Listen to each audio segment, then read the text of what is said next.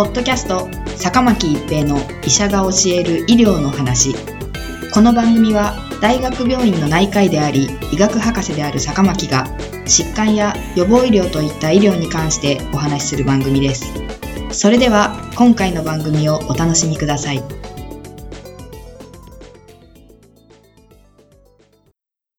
皆さんこんにちは坂巻一平です。ポッドキャスト坂巻一平の医者が教える医療の話。今回は生活習慣と後遺症です。米国ハーバード大学公衆衛生大学院の研究者らは、看護師の女性のデータを利用して、パンデミック前に調査した生活習慣と新型コロナウイルス感染症 COVID-19 後遺症のリスクを検討し、肥満の程度、つまり BMI、食事、運動、睡眠、喫煙、飲酒の6項目で健康的な生活習慣を守れている人は COVID-19 後遺症のリスクが低かったと報告しました。COVID-19 の後遺症は一般に新型コロナウイルス SARS コロナウイルス2感染から4週間以上にわたる症状の持続と定義されています。SARS コロナウイルス2感染者の20から40%が後遺症を経験すると推定されており、後遺症リスクが高いのは、SARS コロナウイルス2ワクチン非接種者や急性期に入院した患者で、発症率は50から70%に上る可能性があるとされています。後遺症には複数の臓器における炎症の持続が関係していると言われています。健康的な生活習慣は炎症に対して予防的に作用することが知られています。肥満が COVID-19 重症化の危険因子とみなされていることから、その後の研究で健康的な生活習慣を守っている人は、COVID-19 の重症化リスクが低いこと、COVID-19 を含む感染症による死亡リスクも低いことも報告されています。しかし、COVID-19 後遺症のリスクについては、肥満以外の生活習慣も影響しているかどうかは明らかではありませんでした。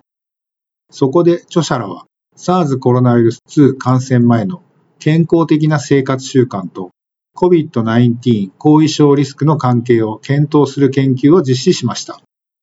Nurses Health Study 2は1989年から始まり、年齢が25から42歳の女性看護師の健康状態を長期追跡する研究で、11万6429人が参加していました。2年に1回の割合で質問票などを用いた追跡調査を実施しています。COVID-19 サブスタディは2020年4月から追加され、パンデミック中の感染と健康状態も調査しました。2021年11月までに5万5925人に調査票が送られ、3万9137人、71%から COVID-19 に関する回答が得られました。このうち今回の分析では、2015年と2017年に調査した生活習慣に関する回答も得られていた3万2249人を対象にしました。健康的な生活習慣の指標は6種類設定しました。1、健康なレベルの BMI。18.5から24.9の範囲。2、喫煙歴がない。3、中等度から強度の運動を週に150分以上実施。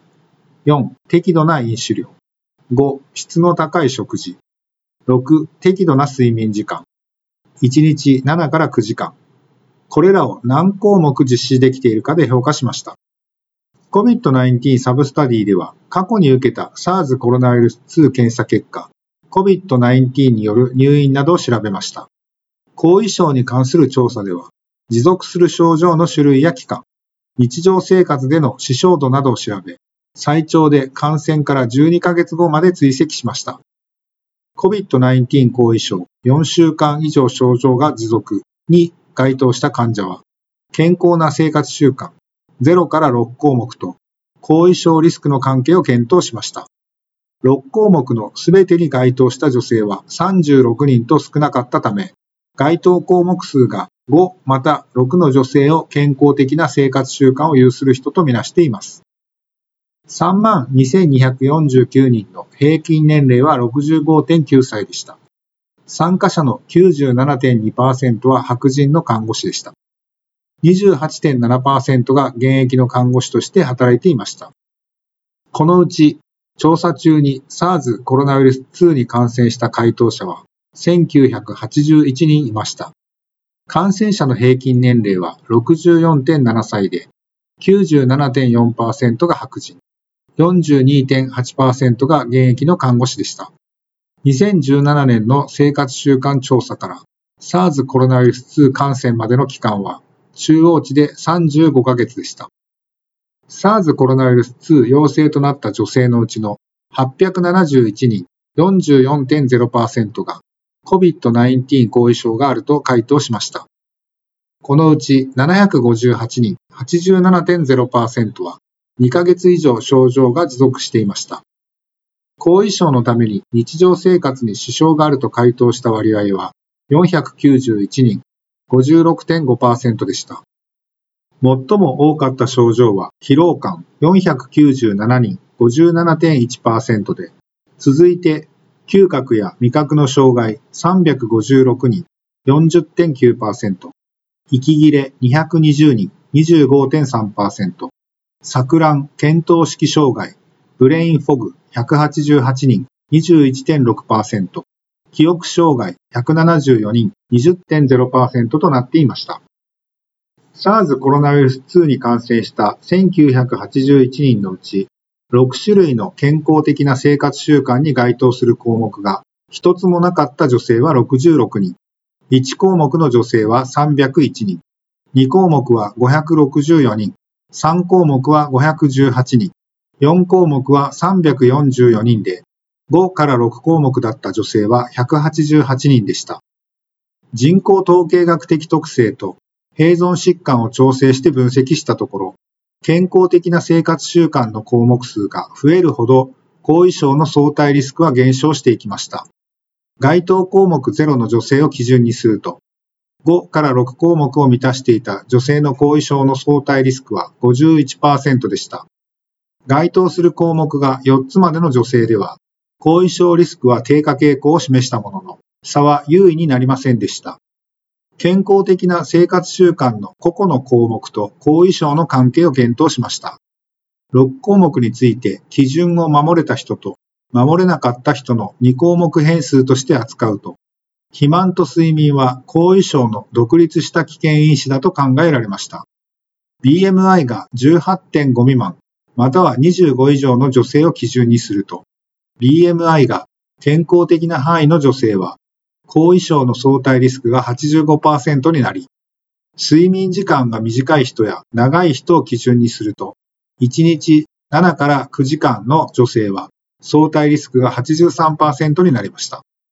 後遺症の症状別に健康的な生活習慣との関連を検討したところ、どの症状の有病率も5から6項目の女性では0から4項目の女性よりも低い結果でした。